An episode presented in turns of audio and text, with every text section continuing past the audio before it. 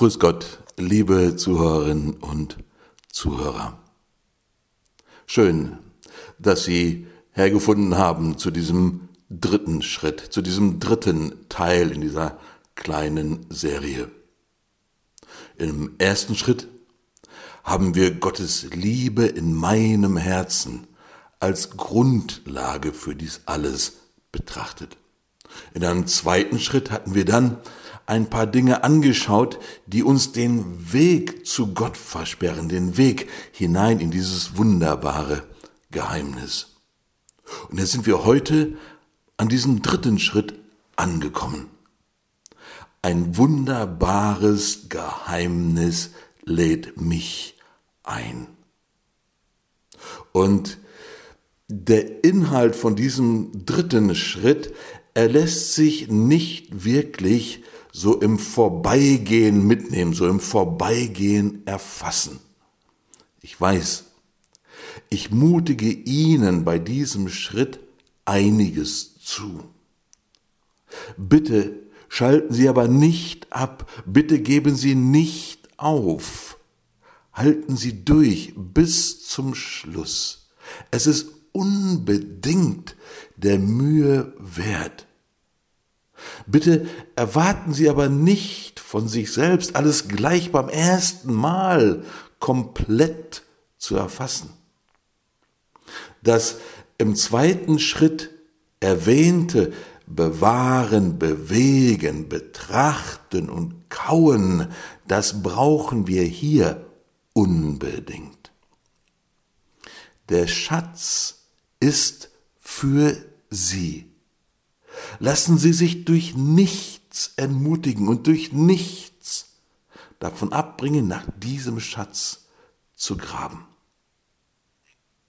Jedes Geheimnis, hatten wir in dem letzten Teil gesagt, jedes Geheimnis ist eine Einladung, eine Einladung an mich, den sich offenbarenden Gott immer tiefer zu erkennen. Jedes Geheimnis, jedes Mysterium ist so ein bisschen wie ein großer Trichter, in den ich hineinlaufe, aber von dem engen Ende her in das immer weitere dieses Trichters. Und während ich laufe und laufe, erlebe ich, wie dieser Trichter immer größer wird, immer weiter und immer tiefer, aber auch immer schöner.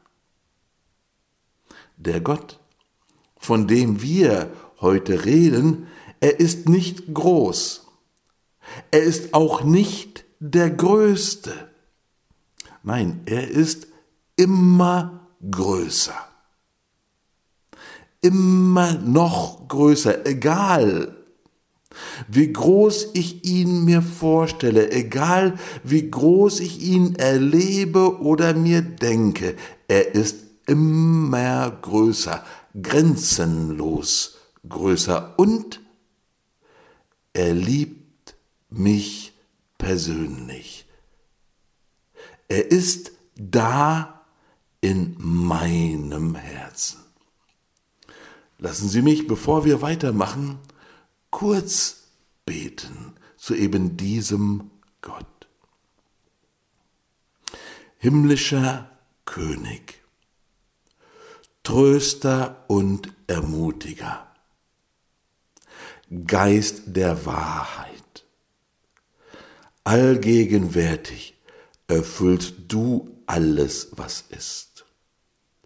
Schatzkammer alles Guten Geber und Meister des Lebens, komm, wohne in uns, reinige uns von aller Unreinheit und rette unsere Seelen.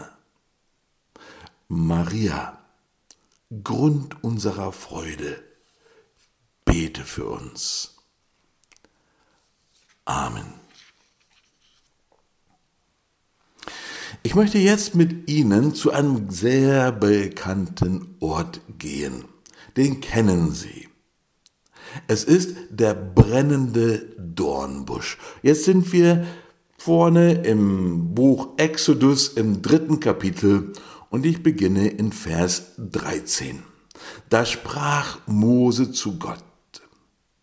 Wenn ich zu den Israeliten komme und zu ihnen sage, der Gott eurer Väter hat mich zu euch gesandt, und sie mich dann aber fragen, wie lautet sein Name, was soll ich ihnen antworten? Da sprach Gott zu Mose, ich bin der, ich bin. Und er fuhr fort, so sollst du den Israeliten sagen, der Herr, der Gott eurer Väter, der Gott Abrahams, der Gott Isaaks und der Gott Jakobs, hat mich zu euch gesandt. Dies ist mein Name. Für alle künftigen Zeiten. Und dies mein Gedächtnis für alle Generationen. Nur hatte Gott dem Mose ja eigentlich schon klar gesagt, gleich zu Beginn der Begegnung da am brennenden Dornbusch, ich bin der Gott Abrahams, Isaaks und Jakobs. Aber das war Moses irgendwie nicht genug. Und also sagte er ihm, hör mal, kannst du mir bitte deinen Namen sagen? Und Moses bekommt auf diese Frage eine Antwort. Ich bin der, ich bin. Und das fühlt sich irgendwie ein bisschen so an, eigentlich mehr wie eine Verweigerung einer Antwort. Aber Mose ist mit dieser Antwort tatsächlich zufrieden. Und zu alledem soll dann dieses Ich bin auch noch der Name Gottes für alle künftigen Zeiten und für alle Generationen sein, also auch für uns heute, auch für Sie und mich. Sie haben das bestimmt schon ab und zu mal in einer Predigt oder so gehört, wie dann ein Theologe, ein Pfarrer oder ein Pastoralreferent das ganz wunderbar erklärt und sagt, ja, das ist der Ich bin da. Und dann erklären sie uns die ganz tiefe Einsicht, dass Gott eben da ist. Und das ist schön. Und natürlich ist Gott da. Und natürlich ist dieses Dasein Gottes auch in diesem Ich bin enthalten. Aber dieses Ich bin bedeutet wesentlich mehr und ist viel tiefer als einfach ein Ich bin da. Wir lesen diesen Namen, den Gott von sich selber offenbart, dieses Ich bin. Wir lesen diesen Namen nur an dieser einen Stelle in Vers 14. Und schon gleich ab Vers 15 wird dieses Ich bin durch Herr ersetzt. Und vielleicht ist das in Ihrer heiligen Schrift auch in diesen vier großen Buchstaben geschrieben. Es ist ersetzt durch Herr, weil dieses Ich bin der unaussprechbare göttliche Name ist. Dieser unaussprechliche göttliche Name, er wird uns noch wieder begegnen im Neuen Testament. Aber nun, warum ist denn dieses Ich bin so wichtig? Und warum ist es denn offensichtlich so bedeutungsvoll? Und wenn wir in unseren Katechismus schauen, Absatz 204 lesen wir Folgendes. Was auch immer noch in Gottes Offenbarung geschieht, dieser Name aus dem brennenden Dornbusch bleibt grundlegend für alle Zeiten. Das ist schon mal eine Ansage, gell? Was auch immer noch wir entdecken mögen, dieser Name aus dem brennenden Dornbusch, dieser Name Ich bin, er bleibt grundlegend für alle Zeiten. Lohnt sich also, diesen Namen einmal anzuschauen. Aber was ist eigentlich ein Name?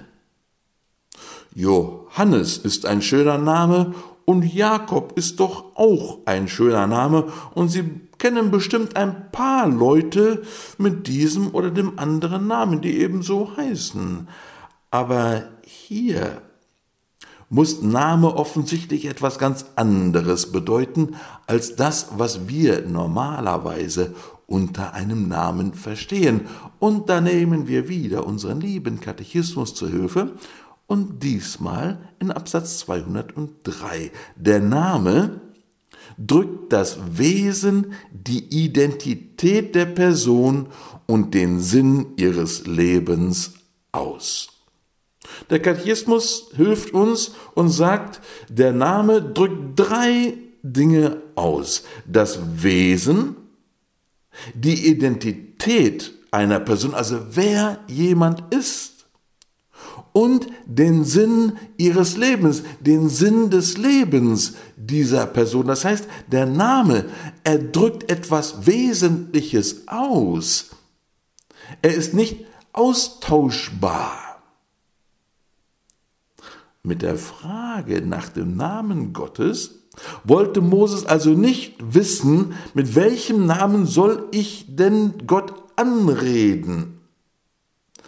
Gott, äh, Moses wollte wissen, wer Gott ist.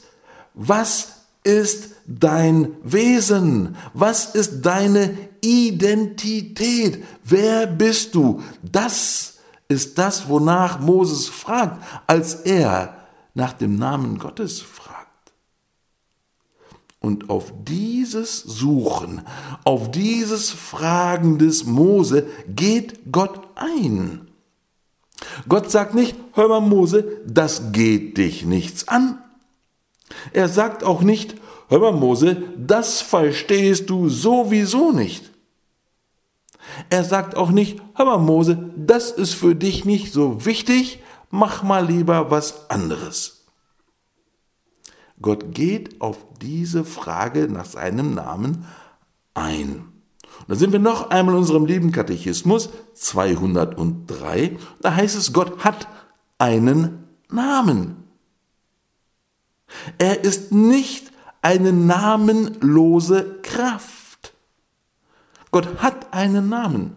Seinen Namen preisgeben heißt, sich den anderen zu erkennen geben. Es heißt gewissermaßen, sich selbst preisgeben, sich zugänglich machen, um tiefer erkannt und persönlich gerufen werden zu können. Also Gott hat einen Namen und er gibt diesen Namen preis, eröffnet sich damit. Und er gibt diesen Namen preis und öffnet sich, um tiefer erkannt zu werden. Das heißt, Gott offenbart sich, weil er von dir und von mir erkannt werden möchte. Die Offenbarung des Namens ist also eine Einladung an dich und mich. Aber was fangen wir jetzt an mit diesem Ich bin? Und jetzt krempeln wir die Ärmel ein bisschen hoch. Es wird jetzt ja ein bisschen schwierig, aber für jeden gangbar. Was jetzt kommt, kostet uns ein bisschen Schweiß und es klingt zunächst einmal ein bisschen philosophisch und unwichtig, aber wir werden bald sehen, dass es um die Grundlage, um das Fundament und die Ausrichtung meines Lebens geht. Schauen Sie, wenn wir sagen, ich bin, dann reden wir eigentlich über Sein. Ich bin, das ist ja, jetzt kommen wir wieder zurück in die Schule, gell? ich bin ist grammatisch gesehen nichts anderes als die erste Person Singular des Verbs sein. Ich bin, du bist, er ist, wir sind und so weiter. Bei diesen zwei kleinen Worten ich bin geht es also um das Sein, um das Dasein. Es geht um das Existieren. Und das ist nicht nur etwas für Philosophen. Denn dieses Existieren, dieses Sein, das halten wir fatalerweise für selbstverständlich. Also denken wir überhaupt nicht drüber nach.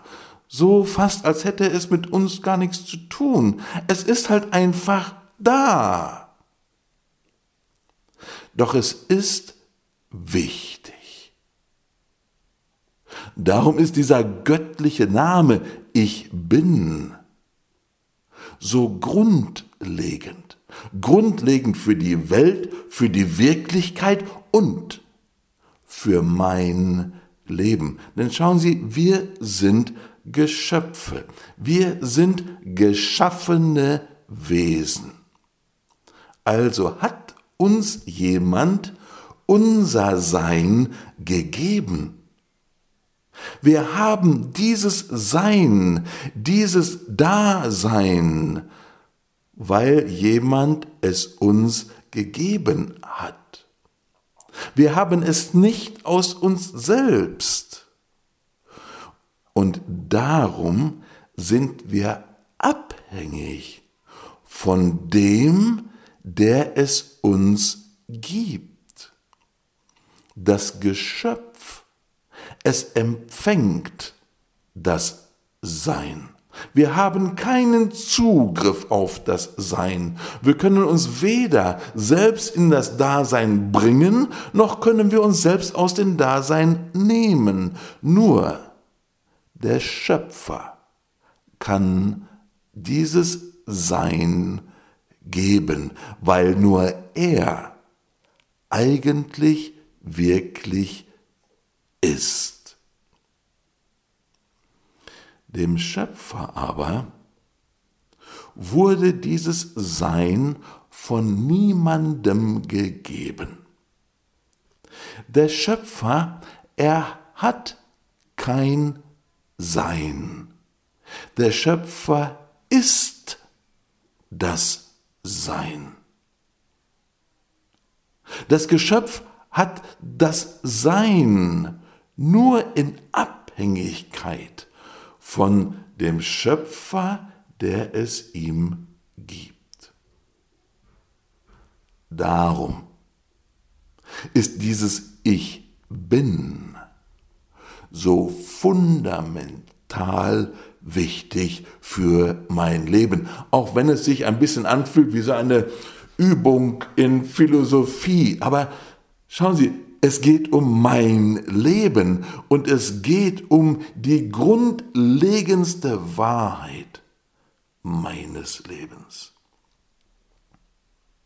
Wenn aber nun der Schöpfer das Sein, seine Existenz nicht empfangen hat, wenn sie ihm niemand gegeben hat, dann muss dieses Sein wohl etwas in ihm sein.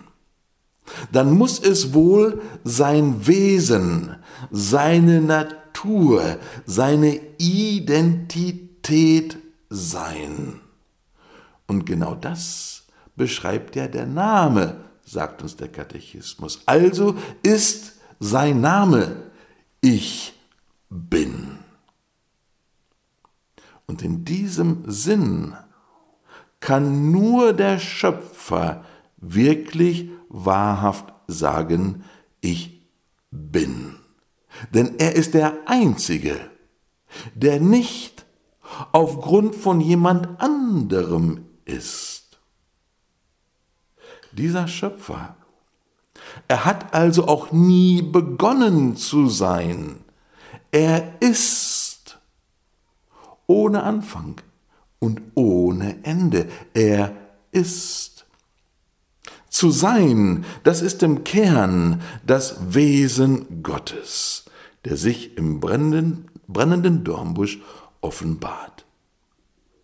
Weil nur er das Sein ist und es nicht hat, darum kann nur er das Sein schenken und kann nur er im Dasein halten. Für mein Dasein, für mein Leben, für meine Existenz bin ich abhängig von dem, der es mir gibt. Aber nicht etwa nur zu Beginn meines Lebens, sondern in jedem Moment. Ich bin also nicht abhängig von meinem Schöpfer, sondern ich bin völlig abhängig von meinem Schöpfer und zwar in diesem Moment. Weil Gott das Sein ist, kann er nicht nicht sein. Zu sein, das ist sein Wesen. Er war immer und wird immer sein. Er kann nicht nicht sein. Und das gibt uns eine ganz große Sicherheit und Zuversicht. Schauen wir noch kurz einige Zeilen aus unserem lieben Katechismus an, der das, was wir gerade gehört haben, wunderbar zusammenfasst. Wir schauen zunächst Absatz 213. Die Offenbarung des unaussprechlichen Namens Ich bin enthält die Wahrheit, dass allein Gott ist. Gott ist die Fülle des Seins und jeder Vollkommenheit, ohne Ursprung und ohne Ende während alle Geschöpfe, alles, was sie sind und haben, von ihm empfangen, ist er aber allein sein Sein. Und er ist alles, was er ist, von sich aus. Gott hat nicht. Gott ist. Gott hat nichts. Er ist alles. Dieser Absatz im Katechismus ist ein bisschen komprimiert, zugegeben, aber er fasst das, was wir vorher gesagt haben, einfach wirklich fantastisch zusammen. Und ich lade Sie herzlich ein, es sich einmal wirklich anzuschauen. Ein anderer Absatz im Katechismus 301, da heißt es dann nach der Schöpfung überlässt Gott sein Geschöpf nicht einfach sich selbst. Er gibt ihm nicht nur das Sein und das Dasein, sondern er erhält es auch in jedem Augenblick im Sein, gibt ihm die Möglichkeit zu wirken und bringt es an sein Ziel. Diese völlige Abhängigkeit vom Schöpfer zu erkennen, führt zu Weisheit und Freiheit, zu Freude und Vertrauen. Frage.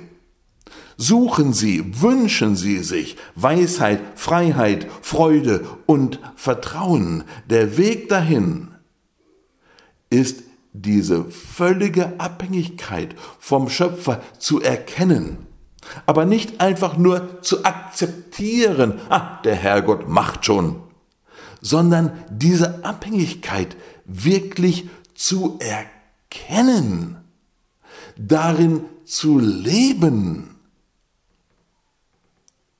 Ich habe eben gesagt, Gott ist und hat nicht.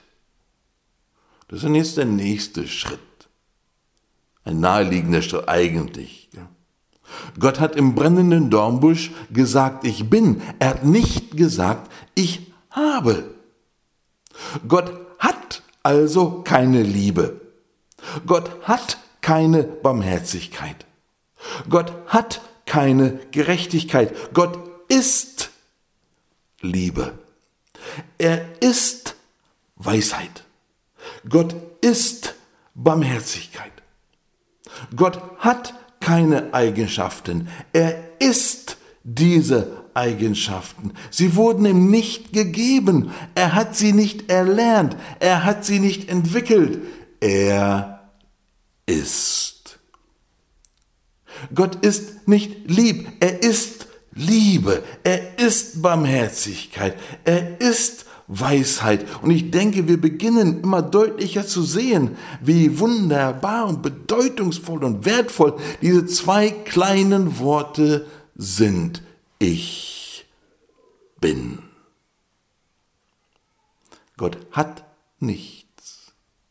Er ist alles.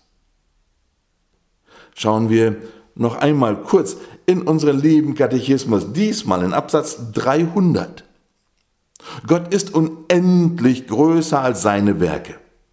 Doch weil er der erhabene, freie Schöpfer, die erste Sache von allem ist, was existiert, ist er im Innersten seiner Geschöpfe zugegen. In ihm leben wir, bewegen wir uns und sind wir, zitiert der Katechismus die Apostelgeschichte.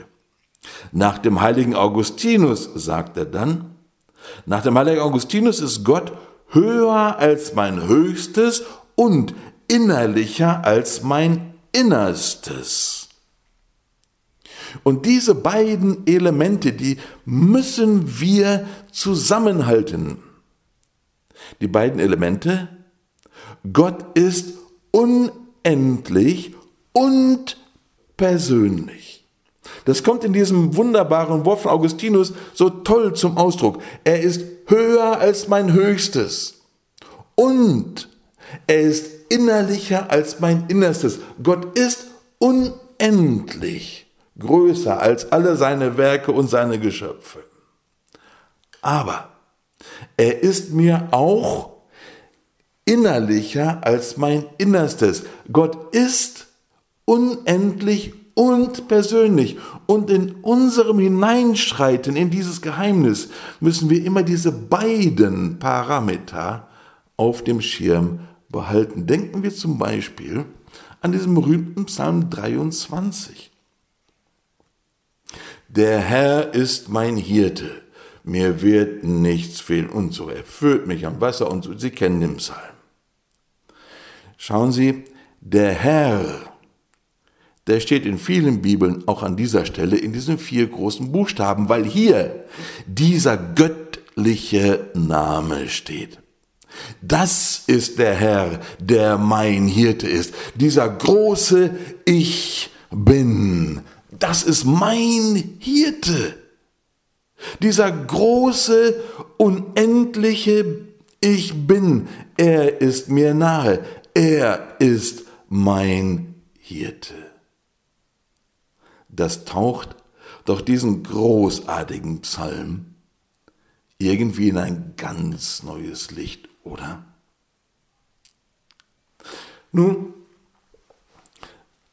aus diesem Ich bin folgt dann auch, dass Gott unendlich ist und grenzenlos. Nun, unendlich, was ist das eigentlich?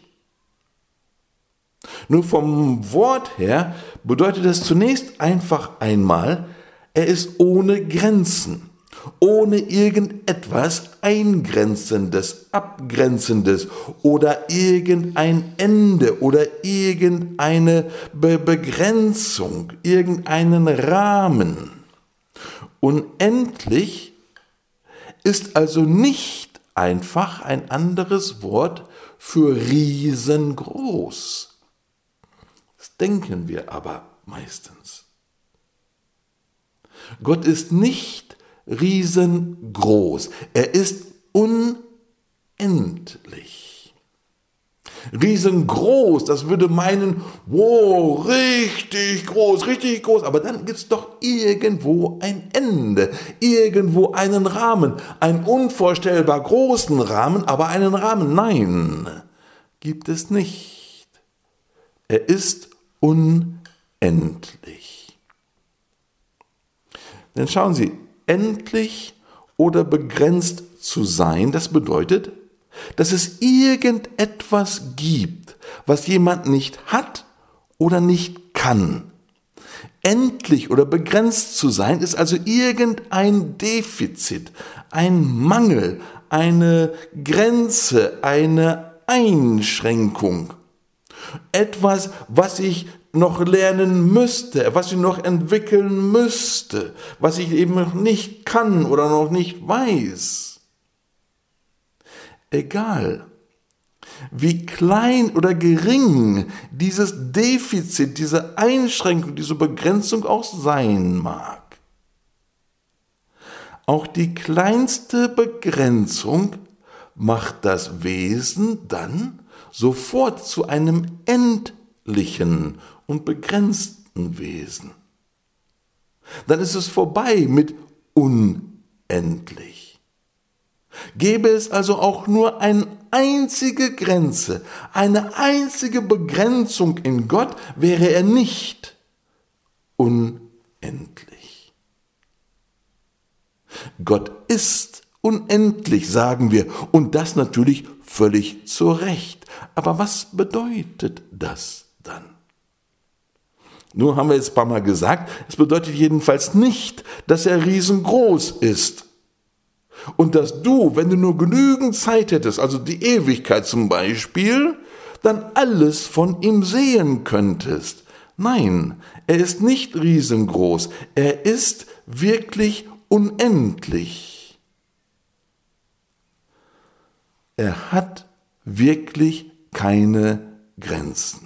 Auch nicht ganz, ganz, ganz, ganz weit draußen keine Grenze. Er hat noch nicht mal ein vorne und ein hinten. Vielleicht sagst du, das kann ich mir aber nicht vorstellen. Aber das hatten wir ja schon im zweiten Schritt angeschaut. Und wir waren uns einig, dass wir uns nicht länger von unserer Vorstellungskraft eingrenzen und einengen lassen. Unendlich bedeutet zudem auch nicht einfach nur keine Grenzen nach außen zu haben, also eine Größe, eine Ausdehnung. Nein, unendlich bedeutet auch keine Grenzen nach innen zu haben, keine Teile zu haben keine Grenzen in sich, in seinem Wesen. Denn schauen Sie, wenn ein Wesen Teile und Grenzen in sich hat, da kann ja der eine Teil nicht der andere sein und der eine Teil müsste sich durch irgendetwas von dem anderen unterscheiden. Und dann hätten wir ganz viele Begrenzungen auf einmal und Unendlichkeit wäre nicht mehr da. Gott hat also weder Grenzen nach außen noch nach innen. Gott hat in sich keine Teile, er hat in sich keine Grenzen. Und das macht ihn dann, überraschenderweise, zum einfachsten Wesen, das es gibt und je geben wird. Unser Katechismus, Absatz 202, nennt das eine gänzlich einfache Natur. In Latein natura simplex omnino. Eine gänzlich einfache Natur. Sagen Sie vielleicht, Moment mal, Gott einfach, das kann doch wohl nicht sein. Schauen Sie, unser Problem ist, dass wir komplex sind. Wir sind kompliziert. Und darum fällt uns das so schwer, diese Einfachheit Gottes zu erkennen. Weil wir kompliziert sind, darum stellt sich uns diese Einfachheit Gottes so unheimlich schwierig und kompliziert dar. Nun, Gott hat keine Teile, keine Grenzen, hatten wir gesagt, weder nach außen noch nach innen. Was das bedeutet, was das heißt, sehen wir unter anderem in ein paar Worten aus unserem lieben Katechismus 271. Und sie, sie zitieren da den heiligen Thomas von Aquin. In Gott ist Macht, Weisheit, Wille, Verstand und Weisheit und Gerechtigkeit dasselbe. In Gott, sagt der Katechismus also, ist Macht, Wesenheit, Wille, Verstand, Weisheit, Gerechtigkeit identisch. Das ist eins. Das sind nicht verschiedene Elemente, nicht verschiedene Aspekte, nicht verschiedene, weiß was, Gemütsbewegungen. Sie sind identisch. Macht, Wesenheit, Wille, Verstand, Weisheit, Gerechtigkeit. Und die Liste hätte noch weitergehen können. Daher, sagt der Katechismus, kann nichts in Gottes Macht stehen, was nicht auch in seinem gerechten Willen und in seinem weisen Verstande sein kann. Liebe, Gerechtigkeit, Macht, Verstand, Barmherzigkeit, Weisheit und so weiter sind identisch in Gott. Seine Liebe, seine Gerechtigkeit zum Beispiel sind nicht zweierlei und schon mal gar nicht im Konflikt miteinander. Sie sind identisch, sie sind eins. Gott ist wirklich einfach. Er ist nicht zweifach, nicht dreifach, nicht vielfach, sondern eine gänzlich einfache Natur. Nun fragst du vielleicht aber, warum spricht er denn dann in seinem Wort über seine Barmherzigkeit, seine Gnade, seine Liebe und so weiter? Das macht er, weil er zu uns in unserer Sprache und in unseren Begriffen und Konzepten reden muss, damit wir nur beginnen können, überhaupt ihn zu verstehen aber in seinem Wesen hat er keine Teile, keine Grenzen und keine ne, verschiedenen Aspekte. Ist eins. Und jetzt kommen wir dann zu einem sehr wichtigen Schritt. Wir beten in unserem großen Glaubensbekenntnis, Gleich zu Beginn, wir glauben an den einen Gott. Der Priester, den hören Sie manchmal, wie er inbrünstig betet, Credo in unum Deum, unum eins, einer, ein Gott. Gott, haben wir es oft gesagt, hat keine Teile. Er hat noch nicht mal zwei Teile und schon mal gar nicht drei Teile.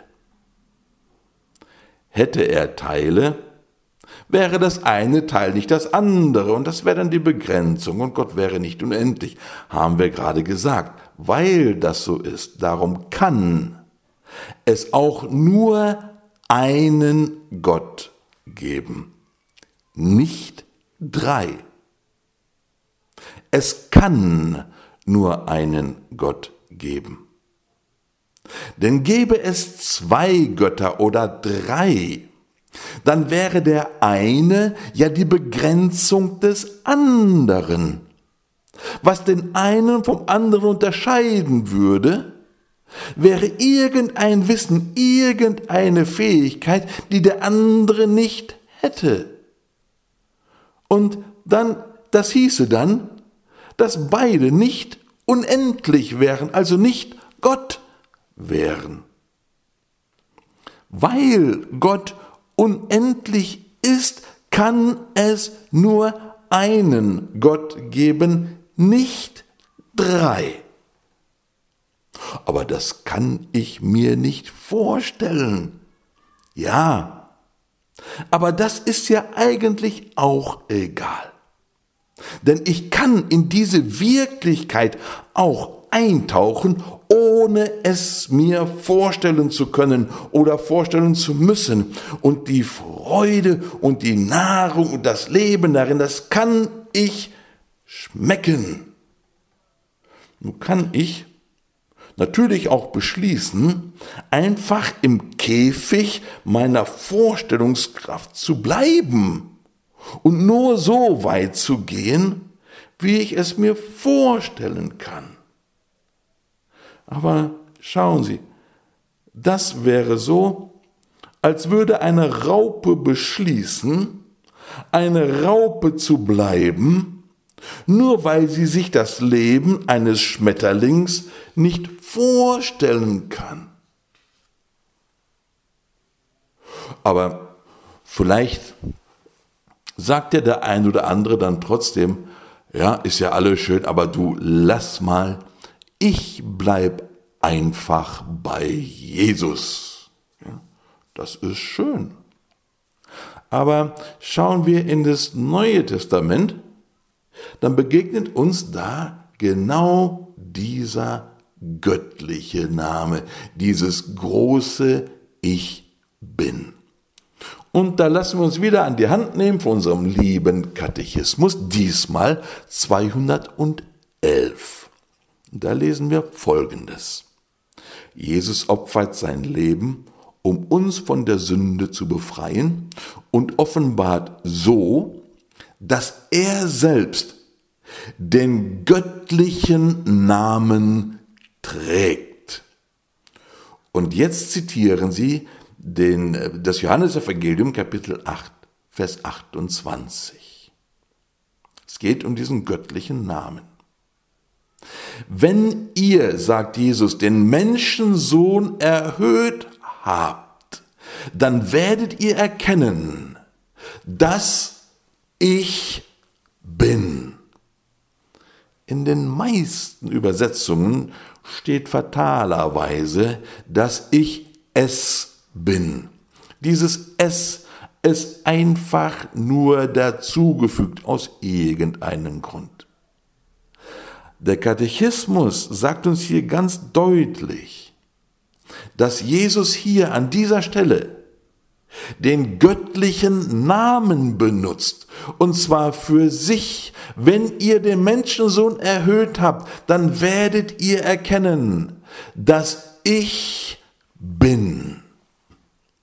Vier Verse vorher, aus dem achten Kapitel, im Vers 24, sagt Jesus, ich habe euch gesagt, ihr werdet in euren Sünden sterben. Denn wenn ihr nicht glaubt, dass ich bin, werdet ihr in euren Sünden sterben.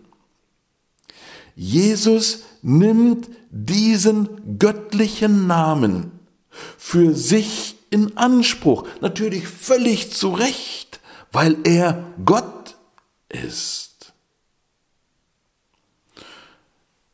Er macht es im selben Kapitel, Kapitel 8, noch einmal in Vers 58. Noch er Abraham wurde, bin ich. Da ist genau dasselbe. Dieser göttliche Name, dieses große Ich bin.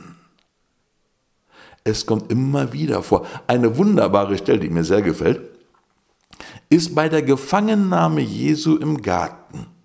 Jetzt sind wir im Johannesevangelium Kapitel 18, Verse 4 bis 6. Jesus, der alles wusste, was mit ihm geschehen sollte, ging hinaus und fragte sie, nicht die Soldaten sind gekommen, die haben ihn gesucht. Und Jesus fragt sie, wen sucht ihr? Und sie antworten ihm, Jesus von Nazareth. Er sagt zu ihnen, ich bin. Und Judas, auch Judas der Verräter stand bei ihnen. Und als er zu ihnen sagte, ich bin, wichen sie zurück und stürzten zu Boden. Die Soldaten in Rüstung mit Schwertern und Helmen und was weiß ich, was die noch alles hatten, gestandene Männer. Jesus steht einfach da und sagt, ich bin, und es haut die um. Was denn?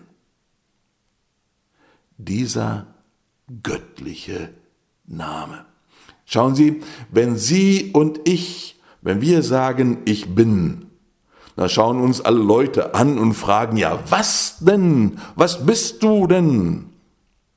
Aber wenn Gott sagt, ich bin, dann tut sich der Urgrund allen Seins auf und lädt mich ein, mich von seiner unendlichen, grenzenlosen Liebe immer tiefer umfangen zu lassen.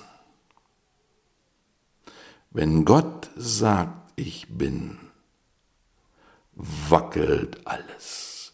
Wenn Gott sagt, ich bin, dann rührt das an unser Fundament.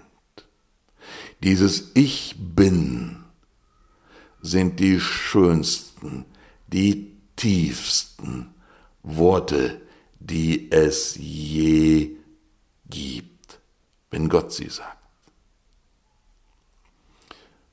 Paulus, er lädt es im Epheserbrief Kapitel 3, Vers 17 bis 19 folgendermaßen ein.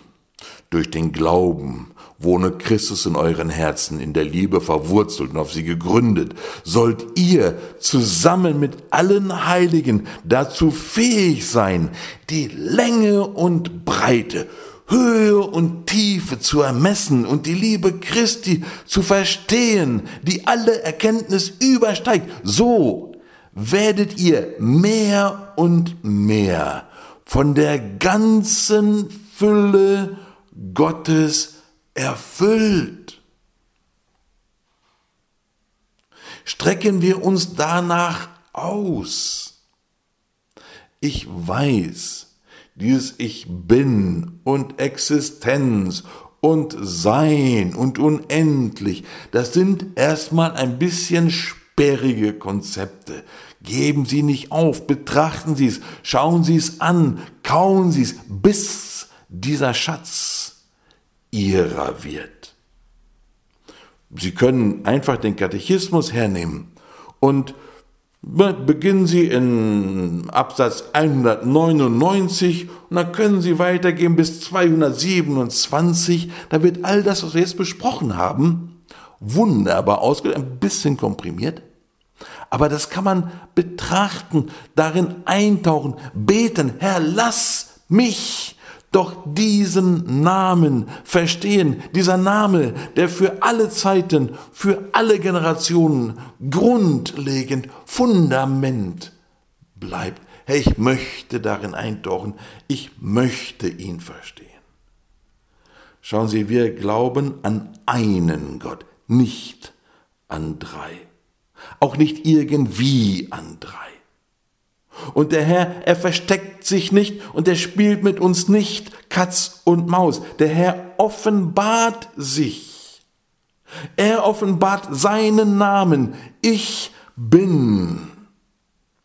Und da steht es uns nicht zu, zu sagen, hör mal, such dir mal einen anderen Namen aus, gell? Bisschen kompliziert hier. Herr, nimm mal einen anderen. Nein, der Herr offenbart sich, er lädt mich ein. Nur der Herr ist. Und ich bin durch ihn.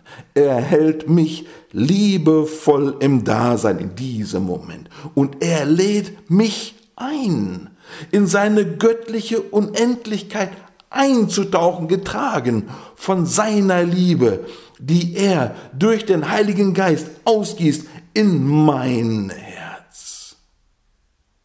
In diesem geheimnisvollen Ich bin, da lädt Gott mich ein. Und er macht es mir möglich, ihn kennenzulernen. Und glauben Sie mir, dieses Kennenlernen, es hat nichts zu tun mit irgendeiner intellektuellen, akademischen Leistung, so als ob es nur für schlaue Leute wäre. Der Herr möchte sich, mir und dir offenbaren. Nehmen wir diese Einladung an, tauchen wir ein und graben wir mit unseren Möglichkeiten, mit unseren Fähigkeiten, mit dem Werkzeug, das ich habe, das anders ist als das Werkzeug, das mein Nachbar hat. Aber von diesem brennenden Dornbusch will ich nicht weggehen, bevor diese Offenbarung von Gottes göttlichem Namen ein Zuhause gefunden hat, in meinem Herzen Fundament geworden ist für mein Leben. Jetzt bleibt uns leider nur noch ein weiterer Schritt in dieses wunderbare Geheimnis hinein. Das schauen wir uns das nächste Mal an. Begeistert eintauchen in den einen dreifaltigen Gott. Es wird immer noch ein bisschen herrlicher, wunderbarer, schöner.